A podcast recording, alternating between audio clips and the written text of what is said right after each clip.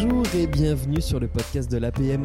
Aujourd'hui, nous accueillons Pierre Giorgini avec qui nous allons parler transition, disruption, métamorphose. Pierre, après une longue carrière riche de rencontres humaines et de défis en matière d'innovation, tu es depuis 2012 président recteur de la Cato de Lille, l'une des universités catholiques les plus dynamiques en Europe. Ça, c'est pas moi qui le dis, je l'ai trouvé sur les internets. Bonjour Pierre et bienvenue. Bonjour. Alors, c'est quoi une université des plus dynamiques en Europe? Ça donne quoi alors concrètement? Oh là, euh, en fait, c'est une université euh, qui est une vieille dame, 1875, hein, euh, et qui a été dirigée assez récemment par des recteurs dont dont Thérèse Lebrun, enfin je ne vais pas tous les citer, euh, qui ont toujours eu un esprit d'innovation pour une raison simple, c'est que nous sommes en risque permanent, puisque nous sommes une université associative privée euh, de plus de 36 000 étudiants maintenant, avec un secteur hospitalier euh, assez énorme, 1000, 1000 lits d'hospitalisation, des EHPAD, et tout ça bah, sont des équilibres précaires. Et la précarité, sans forcément en faire un avantage, elle a quand même un avantage, c'est qu'elle t'oblige toujours à être à la pointe parce que c'est notre attractivité euh, par rapport aux universités publiques qui sont remarquables. Moi, je suis pas dans un combat public-privé. Euh, nous oblige toujours à, innover. Et lorsque je suis arrivé comme président recteur, venant du monde de la technologie et de l'innovation, d'Orange Innovation. Oui, c'est ça. Toi, tu euh, venais pas de là, toi. Ah non, non, non. Moi, enfin, au tout départ, moi, j'étais enseignant-chercheur et directeur d'études et recherches dans l'enseignement supérieur des télécoms, euh, où j'ai fait euh, une dizaine d'années. Et ensuite, comme j'ai toujours, euh, tout, enfant déjà, sans cesse hésité entre la littérature et les sciences, passionné à la fois de philosophie et de sciences, je me prends pas pour un philosophe, mais voilà, bah, à un moment, j'ai croisé la, route d'un homme assez exceptionnel, qui était, qui était le DRH de, France Télécom, et qui m'a dit, on s'est croisé en fait dans un autre univers que l'univers technologique, hein, dans, dans l'univers plutôt comment éducation populaire et il m'a dit mais euh, viens, viens faire des ressources humaines. J'y connais rien. Il me dit, écoute, ça tombe bien. Voilà. et j'ai fait une, une carrière DRH. J'ai été euh, un DRH important à France Télécom et puis le DRH de la NPE aussi, hein, de 17 000 salariés. Voilà. Donc, euh, j'ai, j'ai réussi cette carrière DRH par incompétence, en fait. Voilà. C'est mon incompétence qui m'a permis C'est-à-dire? d'être un Et ben, comme je comprenais rien à ce qu'on me racontait, j'étais obligé de demander qu'on m'explique. J'étais obligé en permanence d'expliciter ce qui était dit ce qui mettait en évidence euh, à la fois les désaccords et les accords. Et c'est comme ça que j'ai signé quelques accords un peu historiques euh, sur des redéploiements, des choses comme ça, bien avant les, problèmes euh, qu'il qui y a eu ensuite euh, au sein de France Télécom. Alors moi je vais être à la recherche aujourd'hui là de, de, de, de, petits outils à mettre dans ma boîte à outils. Alors est-ce que ça c'est le premier? Donc faire expliciter les choses qu'on comprend pas pour essayer de mettre mettre des mots et donc euh, faire euh, euh, enfin lever les loups quoi. Bah, quand tu es incompétent, tu as deux deux façons de faire, c'est soit d'essayer de cacher ton incompétence et auquel cas ça conduit à faire des bêtises, soit avoir l'humilité pour dire que y compris à des délégués syndicaux pour dire que tu comprends pas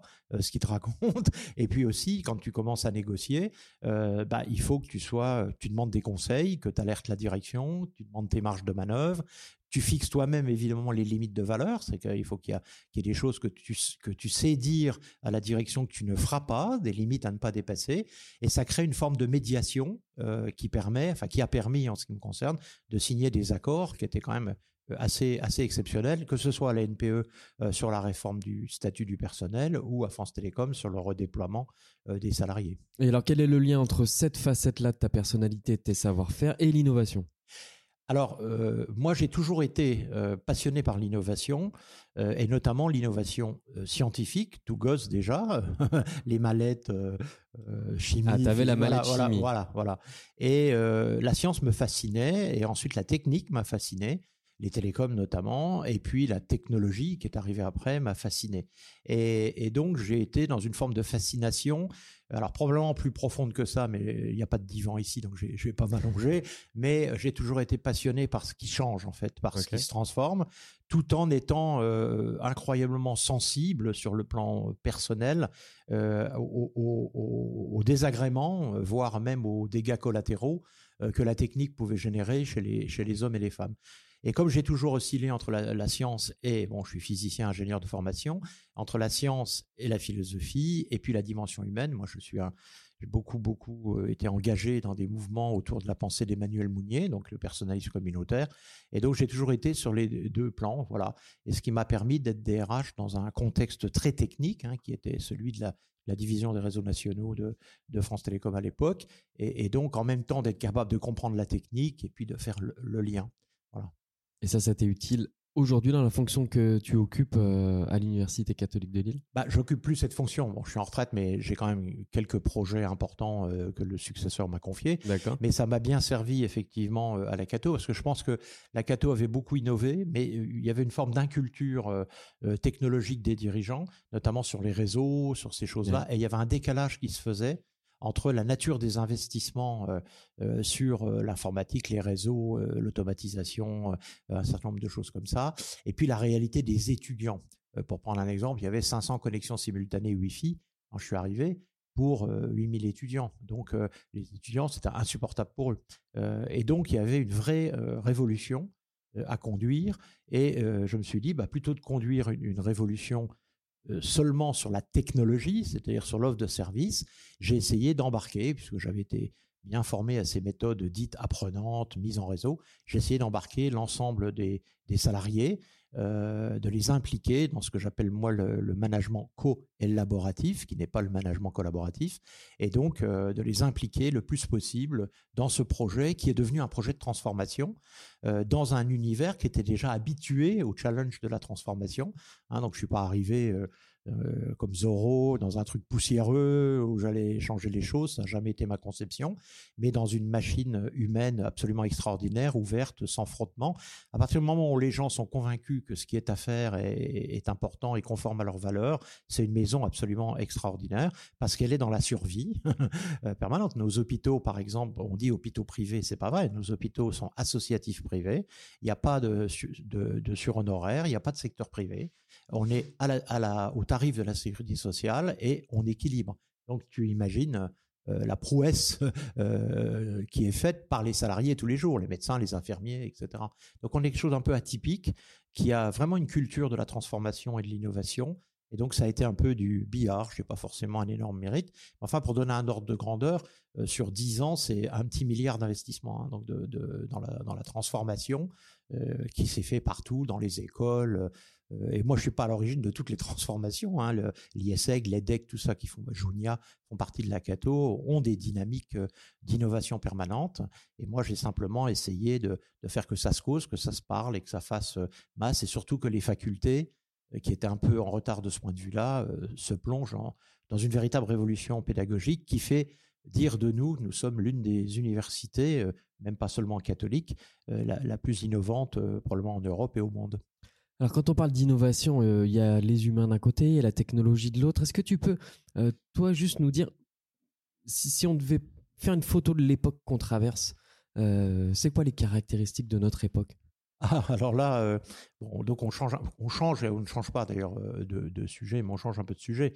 là, là, on prend mon, ma casquette. donc, je suis chercheur associé au laboratoire d'éthique, un laboratoire que j'ai aidé à, mettre en place. Hein. Euh, donc j'ai été élu euh, chercheur associé, euh, et donc avec ma double casquette technologie et philosophie, et je dis bien, je suis pas un philosophe, il y a tellement de philosophes extraordinaires. Euh, et donc, euh, euh, tout de suite, je crois que j'ai intégré une chaire qui s'appelait Technosciences et, éthique et technosciences. Et puis après, on a créé une chaire, enfin, c'est Thierry Magnien qui a créé une chaire sciences, technosciences et foi à l'heure de l'écologie intégrale. Donc, à la fois, moi je suis chrétien, donc on introduisait finalement la foi chrétienne, et en même temps, donc l'humanisme, l'anthropologie chrétienne, et, et puis le lien avec les, les technosciences. Hein. Donc, je me suis plongé là-dedans. J'ai sorti mon premier essai, La transition fulgurante, en 2013. Et ensuite, il y a six livres qui ont, qui ont suivi. La transition fulgurante a eu un, succès incroyable. Enfin, personne ne s'y attendait, euh, ni Bayard, ni moi. Euh, on pensait que 1000 allait déjà être extraordinaire. On a fait 10 000, 15 000. Enfin, c'est, c'est ça. Ah et puis, ça se vend toujours. Euh, et donc, il y a cinq livres qui ont suivi, euh, dont le dernier. quelle base tu poses dans la transition fulgurante alors? Alors, ce, euh, ce qui est peut-être intéressant, c'est alors la base est intéressante, mais peut-être on peut, on peut, je peux essayer d'écrire très succinctement un peu le fil ah rouge ben, des, six livres, dont le dernier là qui vient de paraître aux États-Unis États-Unis en anglais hein, et en France, la révolution contributive. Et le fil rouge, c'est ce que je disais hier. moi, je suis arrivé probablement en ayant gardé une fascination pour les technosciences. On va dire que j'étais un technophile qui était tout à fait lucide des, vigilances qu'il fallait avoir, mais je restais quand même profondément technophile. Et j'avais des, J'étais quelqu'un qui était capable d'avoir des frissons, des chairs de poule devant des découvertes scientifiques ou des mises au point technologiques. ce qui est rare quand même. et, donc, mon premier livre, il est encore plutôt teinté de technophilie, mais on va dire que c'est une technophilie lucide. D'ailleurs, il a eu le prix Mairie d'éthique, qui est un prix national d'éthique, donc ça veut dire qu'il y avait quand même dedans une forme de euh, d'alerte, euh, de veille sur les risques éthiques. C'est pour ça qu'il a eu euh, ce prix sous la sous la présidence d'Emmanuel Hirsch. Et donc, j'étais déjà dans une technophilie lucide, mais le fait que je sois rentré par l'université en contact avec des, philosophes des sciences, des épistémologues, enfin des gens tout à fait extraordinaires. Euh, mon, maître à penser, qui s'appelle Alain de Vulpian, euh, qui est un grand anthropologue, hein, euh, disait de moi que j'étais un chasseur-cueilleur d'intelligence. Alors, ce qui peut être pris comme une insulte, je suis, je suis, trop bête pour avoir ma propre intelligence, mais en même temps, je le prends comme un, un compliment. C'est-à-dire, oui, effectivement, j'adore l'intelligence. C'est-à-dire que quand je comprends pas euh, quelqu'un, au lieu de me braquer, euh, comme c'est un peu le cas de quelques personnes hier, euh, comment j'essaye de comprendre. Alors après, si c'est du vent, du bluff et tout ce qu'on veut, je, me barre en courant. Mais j'ai toujours essayé de comprendre les gens que je comprenais pas, mmh pour voir ce que ça pouvait m'apporter.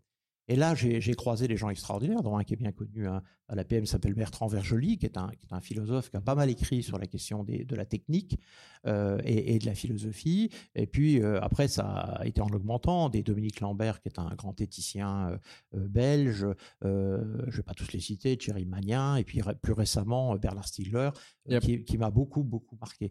Un, chasseur-cœur d'intelligence, il, il récupère, il récolte et après il synthétise ou pas du tout? Oui, enfin, euh, synthétiser, c'est peut-être un peu, un peu réducteur. Je dirais que je crée du lien. Voilà, je suis quelqu'un qui crée du lien. Et alors, quand tu crées du lien entre la pensée de tous ces gens que tu viens nous citer, qu'est-ce qui reste euh? Eh ben, quelque chose d'assez extraordinaire, euh, dont il faut se méfier, qui est le sentiment qu'il y a du commun. et d'aller au-devant de ce qui est commun.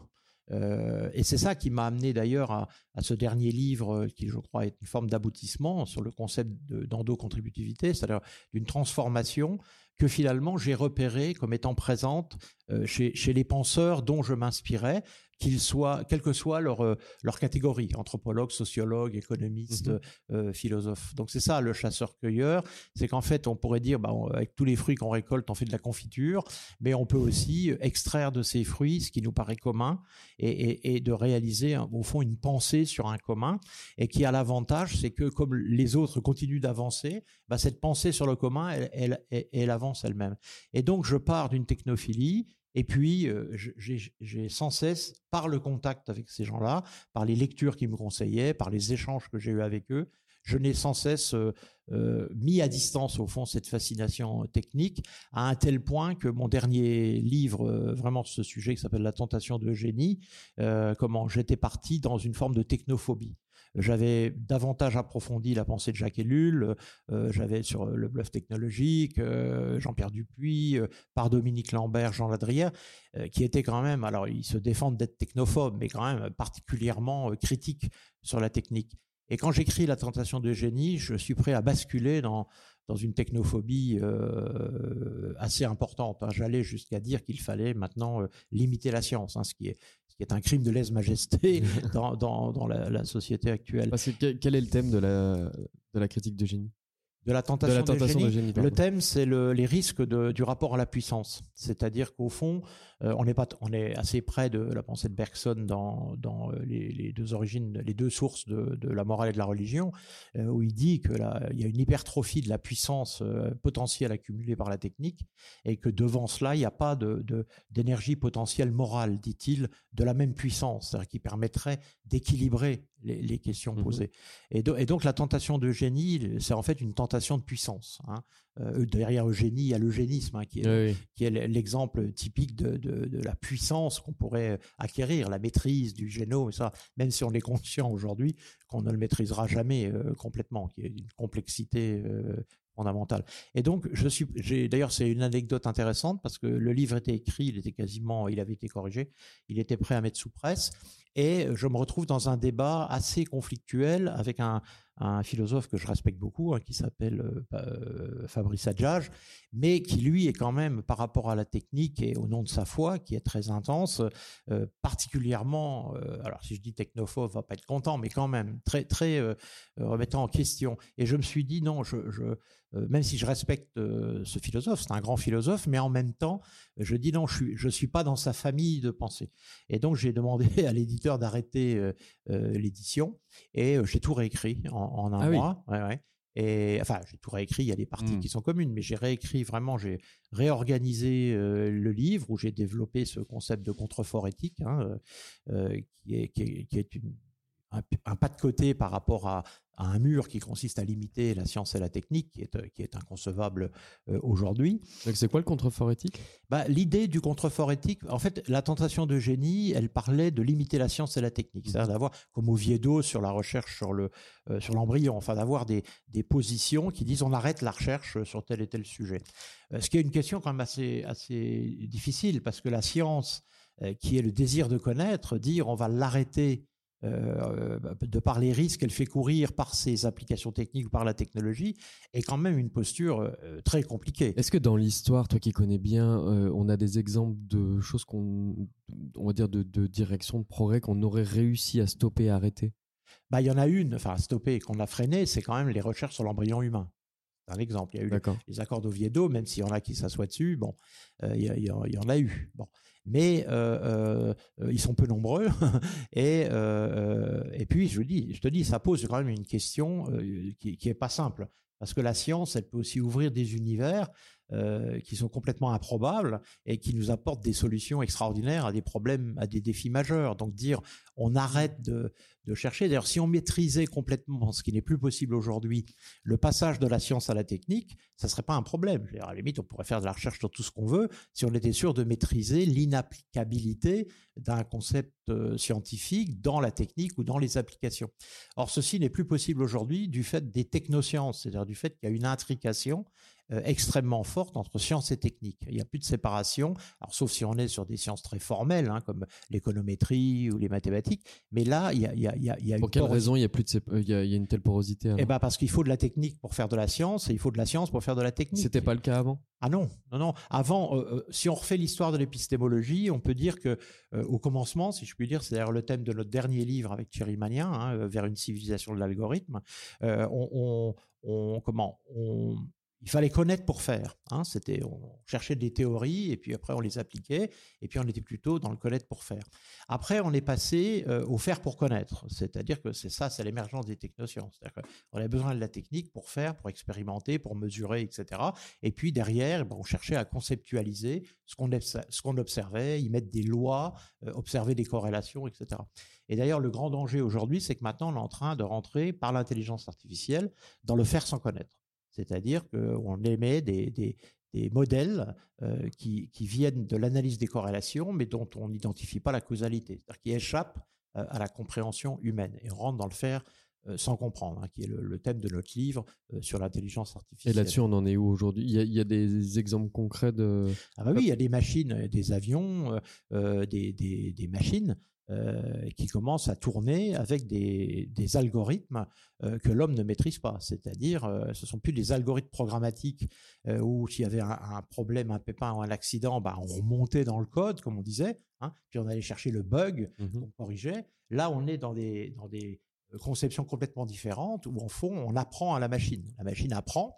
de l'expérience qui est accélérée, qui est multiple et tout ce qu'on veut. Donc elle apprend, elle apprend très bien. Mais il peut y avoir une faille. Et cette faille, quand elle, s'exprime, c'est compliqué de la corriger, puisqu'au fond, il faut réapprendre euh, à la machine euh, bah, qu'il ne faut pas faire ça. Mais en même temps, c'est pas simple. Hein. Euh, ça se fait pas comme ça en disant, en lui tapant sur les doigts, en disant tu le feras plus. Hein. Donc, euh, et, ça, c'est des scénarios en science-fiction qui ont déjà été poussés, absolument. où la machine prend le, le dessus sur Absolument, mais on n'en est pas loin. Oh. en biologie, Thierry Magnin, qui est un grand bioéthicien, il travaille avec des biologistes qui sont amenés à valider ce qu'ils appellent des patterns, c'est-à-dire des modèles euh, qui permettront derrière euh, de réaliser des biotechnologies, etc., euh, dont ils comprennent pas la, raison pour laquelle ça marche. Simplement, la machine a dit ça marche parce qu'elle a analysé les corrélations dans des tas de situations, mais le, chercheur ne peut pas. Autrefois, il validait un pattern par ce qu'on appelait l'expérience critique, c'est-à-dire qu'en même temps, comprenant euh, comment ça marchait, il, appliquait cette compréhension conceptuelle à d'autres euh, phénomènes et pouvait euh, confronter ça à l'expérience critique. Aujourd'hui, non. Et toi qui étais beaucoup et qui t'intéresse beaucoup au sujet d'éthique, quelle question d'éthique ça pose Alors, peut-être je reviens à un contrefort. Oui, la, je t'en prie. La, alors, la notion de contrefort, donc ça m'est venu en disant, je ne peux pas écrire qu'il faut arrêter la science. En plus, ça va embarquer derrière des courants euh, que j'aime pas beaucoup, euh, anti-scientifiques, il faut tout arrêter. Voilà, euh, je vais pas dire il faut revenir à la bougie, mais en tous les cas qui qui sont vraiment anti-science et, anti-technologie. Et m'est venue l'idée du contrefort, parce que j'ai une passion que je partage avec mon épouse sur les cathédrales. J'en ai visité énormément, à la fois dans le monde et en Europe. Et il y a un truc intéressant dans, dans les cathédrales, ce sont les contreforts. Puisqu'au fond, le contrefort, il n'empêche pas le mur de monter, il l'aide à monter. Et donc j'ai pris cette métaphore en disant les contreforts éthiques, ils aident le mur de la science à monter en le maintenant droit euh, pour qu'il aille vers le ciel. Voilà, c'est une métaphore euh, qui est reprise un peu à Bergson hein, dans la fin de son, chapitre sur euh, comment mécanique et mystique, où il dit il faut faut euh, la technologie nous a tourné vers la Terre, il est temps qu'on regarde le ciel. Hein. Il ne le dit pas tout à fait comme ça, mais c'est ça. Et, Quelle forme ça prend alors un contrefort éthique? Eh ben, Ce sont des, des vigilances éthiques que l'on ne cesse d'exercer. Je vais prendre un exemple. L'intelligence artificielle, on peut pas dire, enfin, il y en a qui le disent, mais moi je le dis pas, euh, bah, qu'il faut arrêter l'intelligence artificielle, parce que ça veut dire que euh, vous, vous, vous, coupez de toutes les, les, opportunités euh, qui sont assez extraordinaires que nous offre l'intelligence artificielle. Par contre, il y a des risques absolument considérables. Il faut voir, il y a eu un événement majeur qui est pourtant passé inaperçu, c'est l'appel de Montréal. Ça veut dire que c'est une université, des spécialistes de l'intelligence artificielle qui, émettent un appel, un appel éthique, c'est-à-dire qui, qui, font de la de l'alerte euh, sur les risques et sur la difficulté qu'ils ont. D'ailleurs, hein. il faut voir que beaucoup de chercheurs sont sont un peu en souffrance parce qu'ils se disent bon, euh, ils ont l'impression d'être un peu comme Mickey avec ses balais quoi. voilà, est-ce qu'à un moment les balais vont pas se multiplier et, on va perdre la main? Euh, Parfois d'ailleurs, ils sont dans des structures euh, d'emploi. Ça pose aussi une question parce que les entreprises auxquelles ils appartiennent, bah, il y en a certaines qui leur demandent de la fermer. Hein. alors je suis pas non plus dans le complot. Il y aurait un masquage. On ne sait rien masquer aujourd'hui. Enfin, ils sentent qu'il y a des pressions et donc ils sont ils sont souvent en souffrance. Hein. Mais alors, un, contrefort éthique, si je reviens, alors, je reviens. à la question, comment, déjà, quelle forme il, pourrait prendre et puis euh, euh, donc, qui le composerait Alors, je vais prendre un exemple. Justement, j'étais en train de le prendre, tu as raison, j'ai fait une petite disruption. Euh, l'intelligence artificielle, on ne peut pas demander à ce qu'on arrête, je sais pas moi, le passage du machine learning au deep learning, qu'on mette mmh en prison Yann Lequin, etc. Enfin, c'est une folie. Donc, donc, qui est un chercheur extraordinaire. Donc, le contrefort éthique, par exemple, en, la matière, c'est euh, d'imposer euh, par des, règlements que les, nouveaux modules et développements d'intelligence artificielle soient en open source. C'est-à-dire permettent à tout le monde, au niveau local, au niveau etc., d'utiliser l'intelligence artificielle, alors avec évidemment les risques qu'il y en a qui l'utilisent à des fins malveillantes, mais moi je développe dans ce livre l'idée que euh, l'intelligence artificielle, si elle est mise à disposition pas seulement des, des grandes dominations euh, qui sont militaires, économiques, etc., mais qu'elles deviennent un outil qui, par les usages, se, réinvente dans le local, dans les besoins de, des nouvelles formes d'agriculture, dans les besoins des nouvelles formes de maîtrise écologique au niveau local, on peut créer un contrefort, hein, ça, ça, prend bien cet exemple, euh, qui peut euh, essayer euh, de, contrecarrer la saisie monopolistique de ces concepts par les grandes dominations. Mais qui, qui finance aujourd'hui et développe ces avancées technologiques? Alors, il y a, des, il y a évidemment, c'est beaucoup les industries, les, les, grandes entreprises. Et c'est pour ça qu'un autre contrefort éthique consisterait un peu à revenir en arrière euh, sur les, les, conceptions euh, anti-publiques, euh, c'est-à-dire il faut créer un service public européen de recherche et de développement sur l'intelligence artificielle. C'est un autre contrefort éthique. C'est-à-dire des gens qui soient indépendants qui soit, euh, je dirais, euh, comment, contrôlé par la démocratie. Alors évidemment, jusqu'où la démocratie contrôle-t-elle, mais au niveau européen, Thierry Breton, je trouve, fait des choses assez, assez, assez extraordinaires sur ce sujet-là. et il faudrait qu'il aille plus loin et qu'on recrée un service public de recherche sur des sujets un peu majeurs comme cela, qui mettrait, qui d'abord enverrait les alertes euh, sur des applications qui peuvent être mises. Parce que n'oublions pas quand même que beaucoup des applications euh, sont euh, certes corrélées au budget militaire et tout ce que tu veux, que ne contrôle mmh. pas vraiment par la démocratie quand même, mais surtout par le marché. Or, nous, consommateurs, il n'y a pas 36 solutions. Il faut que les gens parce qu'en fait, on s'en sortira, les contreforts éthiques ne marcheront que si les gens montent en conscience sur ces sujets-là. Et donc, un contrefort éthique, c'est de les aider à monter en conscience du fait que quand ils utilisent telle et telle application, on voit que ça commence à marcher. Euh, sur la question des données privées euh, captées, ça commence, c'est un signal faible, mais sur les données privées captées par, euh, par les GAFA, etc. Il commence à y avoir des mouvements de prise de mmh. conscience, des alternatives qui commencent à être montées par des, par des communautés. Moi, je le vois à la Cato, il y a de plus en plus d'étudiants, même qui sont un peu, un peu geeks, mais qui malgré tout commencent à se méfier et à se dire il y a quand même un problème. Et, méfions-nous les signaux faibles. Hein. Le, euh, j'ai beaucoup travaillé sur la théorie du, chaos et la, théorie de la complexité. Le propre de la complexité, c'est que tu as des phénomènes de disruption exponentielle. C'est-à-dire qu'à un moment, tu te dis non, c'est, un signal faible, ça merdoit, ça marchera jamais. Puis à un moment, tu as un, système viral qui se met en place et ça peut prendre très vite des, proportions importantes. Ok. Euh, qu'est-ce qui peut pousser les GAFA à euh, être partie prenante de la mise en place de contreforts éthiques Ah ben, ils ne seront pas partie prenante. Donc ça, ça, s'imposera. C'est le citoyen. ouais, ça s'imposera. Bah, après, c'est l'équilibre de force. C'est un rapport de force. Hmm. tu es optimiste là-dessus?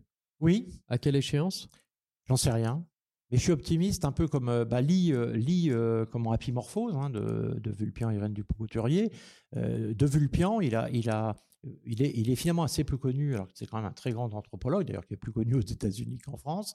Il, avait créé la Cofranca et pendant plus de 40 ans, il a mené des entretiens semi-directifs à méthode Rogers avec des gens. Et il a mis en évidence, de façon euh, scientifiquement difficile à contester, ce qu'il a appelé la métamorphose, c'est-à-dire il a repéré, qui a d'ailleurs été confirmé après par les neurosciences, il a repéré qu'il y avait une transformation euh, de, la façon de penser, de la, de la, de la cognition, euh, chez les gens qui étaient plus qu'un signal sensible. Il parle de la métamorphose des quatre cerveaux, c'est-à-dire que le cerveau rationnel euh, a été complètement hypertrophié depuis les Lumières, ça, mmh depuis qu'on a dit, et c'était vrai, que la raison permettait d'émanciper, de se libérer euh, des croyances, des superstitions, tout ce que tu veux. Donc la raison allait avec l'émancipation, ça c'est le siècle des Lumières, des Lumières. Mais après, il y a eu une hypertrophie. Enfin, dans, dans les écoles, euh, le cerveau rationnel était sans cesse euh, euh, récompensé. On a juste sur ce point, on a l'impression qu'en France, on est encore plus hypertrophié qu'ailleurs. Est-ce que ça, c'est une vue franco-française Oui, c'est pas forcément. On est hypertrophié de la rationalité parce que bah, les lumières sont, sont nées chez nous, donc il y a une raison. On est aussi hypertrophié de la, de la vision. Alors ça, c'est la partie la plus récente de, mon travail, de la vision que j'appelle exodistributive. C'est-à-dire qu'au fond, un, un, un système euh, on doit l'observer de l'extérieur, donc le sujet est extérieur à l'objet qu'est le système et ses composants, et on va produire des concepts, des artefacts, des contrôles, et on va le piloter de l'extérieur. Et donc ça, par contre, en France, c'est très très présent euh, dans la façon dont l'État se comporte, par exemple. Mmh. Euh, on attend de la régulation centralisée, on cesse de demander à l'État de d'intervenir. donc on est bien dans une vision exodistributive. Le nucléaire est un exemple.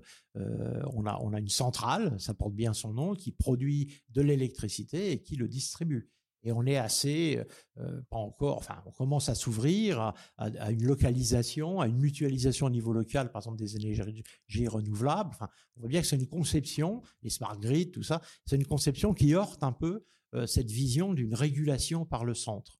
Alors que d'autres cultures sont, euh, sont beaucoup plus fondamentalement endo-contributives, c'est-à-dire que l'intelligence est dans le système et, le système co-contribue pour la réalisation de la performance. Hein.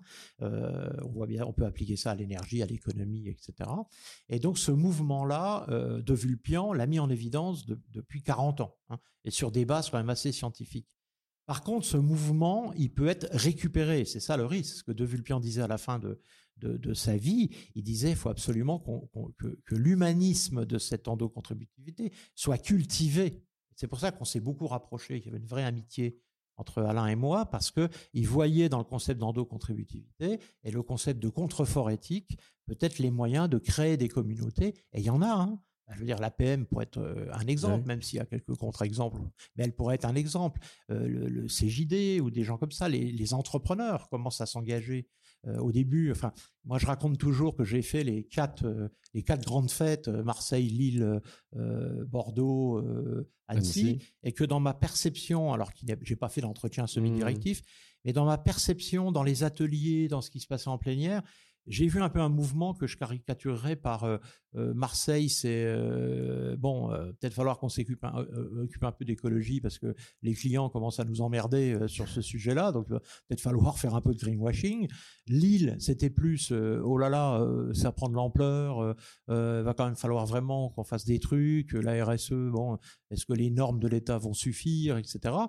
Bordeaux, on commençait à être sur on ne sait plus attirer de talent euh, si on n'est pas capable d'offrir mmh des univers où, les recrutés produisent du sens. Et ce que j'ai senti à Annecy, c'est beaucoup de chefs d'entreprise disant bah, et moi, je n'ai pas le droit de, produire du sens par mon travail, c'est-à-dire des, chefs d'entreprise qui étaient eux-mêmes engagés dans cette mmh. question de, la transition écologique. Donc on voit. Alors, euh, évidemment, euh, je pense que c'était tous les deux ans, donc on a, on a dix ans d'histoire, hein, il faut du temps. Mais euh, moi, c'est finalement le temps relativement court, ça. Oui, c'est 10 ans pour une bah, mutation. Murray Gell-Mann, il disait 25 ans pour la montée en, pour la montée en conscience, 25 ans pour la prise de conscience et 25 ans pour le changement des habitus. On en est où là? Bah, Ça fait 75 ans. là, je pense que de ce que j'observe, mais encore une fois, avec prudence, je ne suis pas sociologue, mmh pas, mais ce que j'observe, y compris chez les jeunes, la montée en conscience est terminée. Je crois que, alors il y en a qui s'en foutent, mais c'est pas pour ça qu'ils sont pas montés en mmh. conscience. Je pense que la conscience écologique, elle a quand même atteint un certain niveau. Il faudrait, faudrait être con pour dire euh, il se passe, enfin il y en a, mais pour dire il se passe rien. Alors c'est pas parce qu'on est conscient qu'il se passe quelque chose qu'on est forcément décidé à changer les habitudes. Hein, c'est un autre niveau. Donc je pense qu'on est à peu près au, milieu. La, la, prise de conscience, la montée en conscience, elle a commencé à Dumont. Donc, euh, on remonte euh, dans les années 70, donc ça fait déjà 50 ans par rapport à ici. C'était le début de la montée en conscience. Euh, on est à peu près, moi je pense qu'on est à la fin de la prise de conscience et qu'on est, on commence à basculer dans le changement des habitus. voilà, c'est le début. Alors, il faudra 25 ans probablement pour qu'il y ait des changements plus profonds d'habitus. Donc, euh, on est en, en 2020, bah, 2045. Euh, bon, alors comme les collapsologues nous parlent de 2050, il sera peut-être trop tard. C'est un peu juste.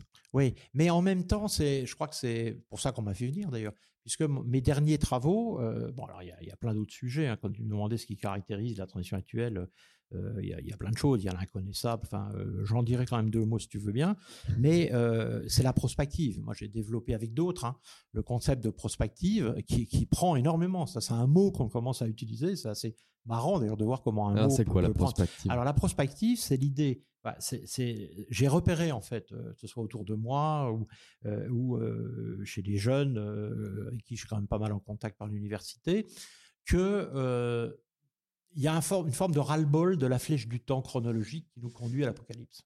C'est-à-dire qu'il y, a une malédiction dans la flèche du temps aujourd'hui. Si tu regardes le temps comme une chronologie, l'échéance, elle est claire. Bon. Et toutes les extrapolations linéaires qui sont faites, biodiversité, climat, tout ce que tu veux, euh, elles se croisent à un moment, c'est la thèse des collapsologues, et puis là on dit, boum, c'est terminé. Euh, c'est terminé. Bon. Alors d'abord, ceci est contesté sur le plan scientifique, personne ne conteste qu'il y aura des effondrements. Ce qui est contesté, c'est qu'on puisse dire aujourd'hui qu'ils se produiront tous en même temps en 2050 par un effet systémique. C'est d'ailleurs un peu une, antinomie euh, scientifique parce que euh, ce qui s'est passé au XXe siècle dans les révolutions épistémologiques, hein, autour de l'imprédictibilité, autour de mmh. complétude, etc., euh, en fait, toutes les extrapolations sont dans l'idée qu'on pourrait maîtriser les chaînes de causalité, de cause à effet. Bon, or on sait quand on a bien vu avec l'épidémie Covid qu'on était capable d'imaginer que ça pouvait se produire. Par contre, quand personne n'est capable. Absolument. Et quelle ampleur. Et, hein. et, donc, euh, euh, et ça peut être pour le pire comme pour le meilleur, hein, dans, dans, les deux cas. Donc, donc euh, le, le... Après, excuse-moi juste, je reviens sur ce point d'un point de vue prospectif. Est-ce que c'est pas bon, de toute façon, de préparer son cerveau à l'arrivée d'un événement de ce type-là pour pouvoir justement imaginer quelle réaction préparer, organiser? Même si l'échéance n'est pas la bonne Eh ben, je vais te dire, je, je pourrais répondre longuement, mais tu as écouté la, la jeune fille Hier? Ouais. ouais.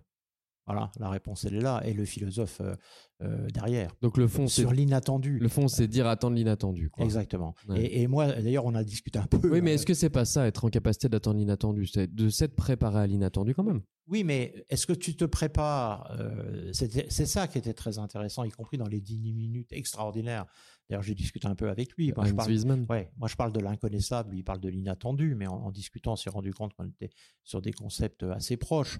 Euh, et c'est la base de la prospective. Il y a deux façons de se préparer. Moi, ce qui, je siège dans beaucoup de, de, commissions, il y en a certaines que je préside, que ce soit des commissions prospectives ou des commissions éthiques. Ce qui me stupéfait, y compris euh, au, CESR où je suis régional, c'est le, le poids qu'a encore la prévision. C'est-à-dire une forme de, confusion entre la mmh prévision et la prospective. C'est pas la même chose. La, prospective et la prévision sont la même chose quand tu es resté dans le modèle newtonien ou laplacien, c'est-à-dire le modèle déterministe euh, qui dit on, met en équation le réel parce que euh, la nature, euh, le livre de la nature est écrit en langage mathématique, Galilée, et c'est plus qu'une question de paramètres. Il y avait beaucoup de grands scientifiques de l'époque qui disaient la physique a terminé son travail avec Newton et Laplace. Il n'y a plus qu'à euh, euh, affiner les paramètres et puis euh, on va pouvoir prévoir tout. Et donc il y a eu, même dans les entreprises, regarde les, grands systèmes d'analyse stratégique, etc., dans les grandes entreprises, est basé sur la prévision. Bien sûr. et tant que pour financer les entreprises, il faudra faire des business plans détaillés à 5 ans, à 10 ans, à 30 ans. C'est fini, ça, c'est fini. Bah, c'est fini, c'est encore ce que te demandent les banques pour aller chercher un financement. N'empêche que dans les stratégies d'entreprise, moi qui interviens énormément dans, et je ne vais pas les citer, euh, ils ont une conscience que ce modèle-là est fini. Hmm. Euh, ils sont maintenant dans des prévisions à six mois. Euh, sur le, le, un an, ils commencent à faire des scénarios. Sur deux ans, les scénarios se multiplient. Et alors sur cinq ans, ils sont dans des disruptions. Mais ça, c'est très récent et peut-être accéléré par la Covid.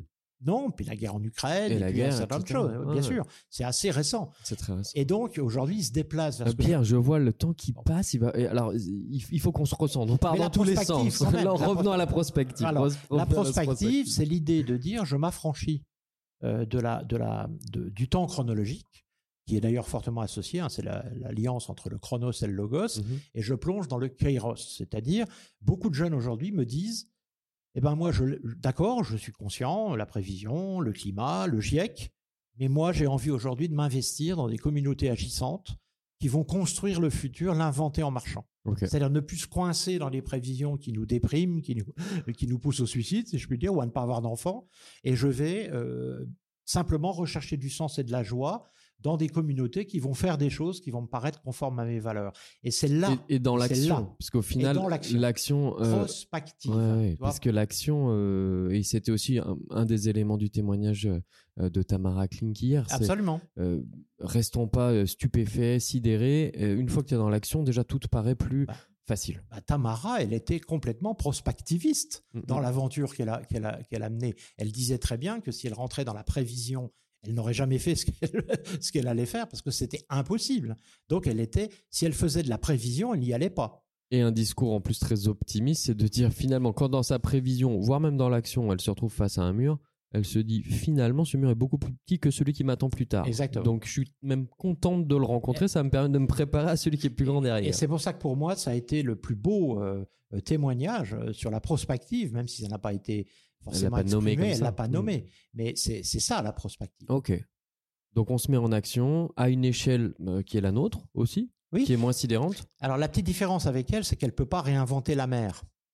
Alors que nous, si on s'y met et que et que on- il y a des prospectivistes qui naissent partout, peut-être que ça peut créer la, disruption dont on a besoin. C'est-à-dire que nous, on peut peut-être transformer la mer, c'est-à-dire transformer un peu le contexte. Ce que tu Euh, veux dire, c'est que ça, ça sera une conséquence de la mise en action et c'est pas le contraire. Pas- Exactement, on, on- exactement. on se- on fixe l'objectif, on prend Exactement. beaucoup de temps à fixer l'objectif, à créer l'organisation Et pour l'atteindre. Et puis ce qui est surtout très important, on l'a vu avec Tamara, c'est quand elle fait ça, elle ne mobilise pas seulement son cerveau rationnel. Elle a de la raison, cette fille. Il ne faut pas dire que c'est une. Non, elle sûr. n'est pas, elle est pas déraisonnable. Mais en même temps, on voit à quel point son cerveau spirituel, son cerveau imaginatif, euh, socio-perceptif et son cerveau euh, Émotionnel. sensoriel, émotionnel, ont, ont joué là-dedans. Et on voit ce que ça a donné. Elle a fait l'impossible. Voilà. Et ben, c'est ce qu'il nous reste à faire euh, euh, sur les questions écologiques. Bon, donc on mobilise nos quatre cerveaux. Exactement. Et finalement, est-ce que euh, là, on essaie de mettre des mots sur des choses, enfin, en tout cas, tu as théorisé, euh, et euh, toi et l'ensemble des penseurs, philosophes, scientifiques que tu as mobilisés dans ta pensée, théorisé quelque chose qui a l'air de se passer assez organiquement. Finalement, le prospectivisme, c'est quelque chose, c'est une réponse assez organique de jeunes citoyens comme Tamara, comme beaucoup de jeunes dans nos, entreprises. Et on n'aura pas le temps de développer, mais c'est du biomimétisme, hein, parce que le vivant est exactement construit comme ça. Ok. Bon. Donc, bah, allez, deux mots là-dessus, quand même. Bah, le- on se l'autorise. Allez, Tant pis, on a cramé la feuille de toute façon. Donc, euh, L'histoire du vivant, c'est pas c'est pas un truc complètement rationnel qui a construit et prévu toutes les hypothèses. Le vivant, c'est une structure, c'est un processus qui a sans cesse opposé des forces d'altération, des forces de destruction, des forces d'entropie euh, à des forces anti-anthropiques, c'est-à-dire des forces de conservation. Et ça, ça a conduit une flèche qui est allée vers la complexité parce que à chaque fois qu'il y avait altération, il y avait contre-altération. C'est le principe qu'on appelle de l'anti-entropie, qu'on va retrouver dans l'autopoïde, peu importe. Mais et le vivant s'est construit comme ça. Et donc nous sommes un immense bricolage qui est parti d'une bactérie qui a ensuite construit les premiers multicellulaires, etc., et qui, qui n'est sans cesse s'est complex- complexifié grâce à la vulnérabilité. Et ça, c'est ma grande euh, opposition à toutes les théories euh, euh, transhumanistes ou autres, parce qu'effectivement, il y a une structure qui est absolument inaltérable, c'est le cristal. Et donc, si on transforme l'humain en une espèce de cristal qui ne peut pas bouger, inscrit dans des normes, etc., etc., euh, maîtrisé par la technique, bah, on obtiendra peut-être euh, une hominisation euh, éternelle, j'en sais rien, hein, il y en a qui parlent de, de recul mais ça ne sera en aucun cas une humanisation. Et c'est la grande différence, entre d'ailleurs pour le vivant, entre la survie qui hominise et la, vie qui humanise. Donc il faut aller voir dans le vivant quelle est l'histoire du vivant et comment il a atteint une telle performance euh, grâce à la vulnérabilité, qui n'est pas la fragilité, grâce à la vulnérabilité. Et donc la vulnérabilité sociale, écologique, est une vulnérabilité positive, à condition qu'il ne soit pas trop tard. un grand merci, Pierre, pour toutes ces ouvertures et puis tout cet optimisme euh, structuré et en même temps plein, plein d'élan. Un grand, grand merci. Au plaisir de, te- de t'accueillir à nouveau en 2045 derrière ce micro pour qu'on puisse faire le bilan de tout ça. Mais si on transfère mon cerveau dans un ordinateur, tu pourras peut-être le faire, mais on n'aura pas la chance de, de, Oh, se, de voir. Oh bah, ça va, 2045, c'est dans pas si longtemps en vrai. Ouais, enfin, j'aurai quand même presque 90 ans, alors peut-être. Bah, et alors voilà, voilà. oui, oui, oui, oui, pourquoi, pourquoi pas. Allez, à très bientôt, Pierre. Au Salut. revoir. Au revoir.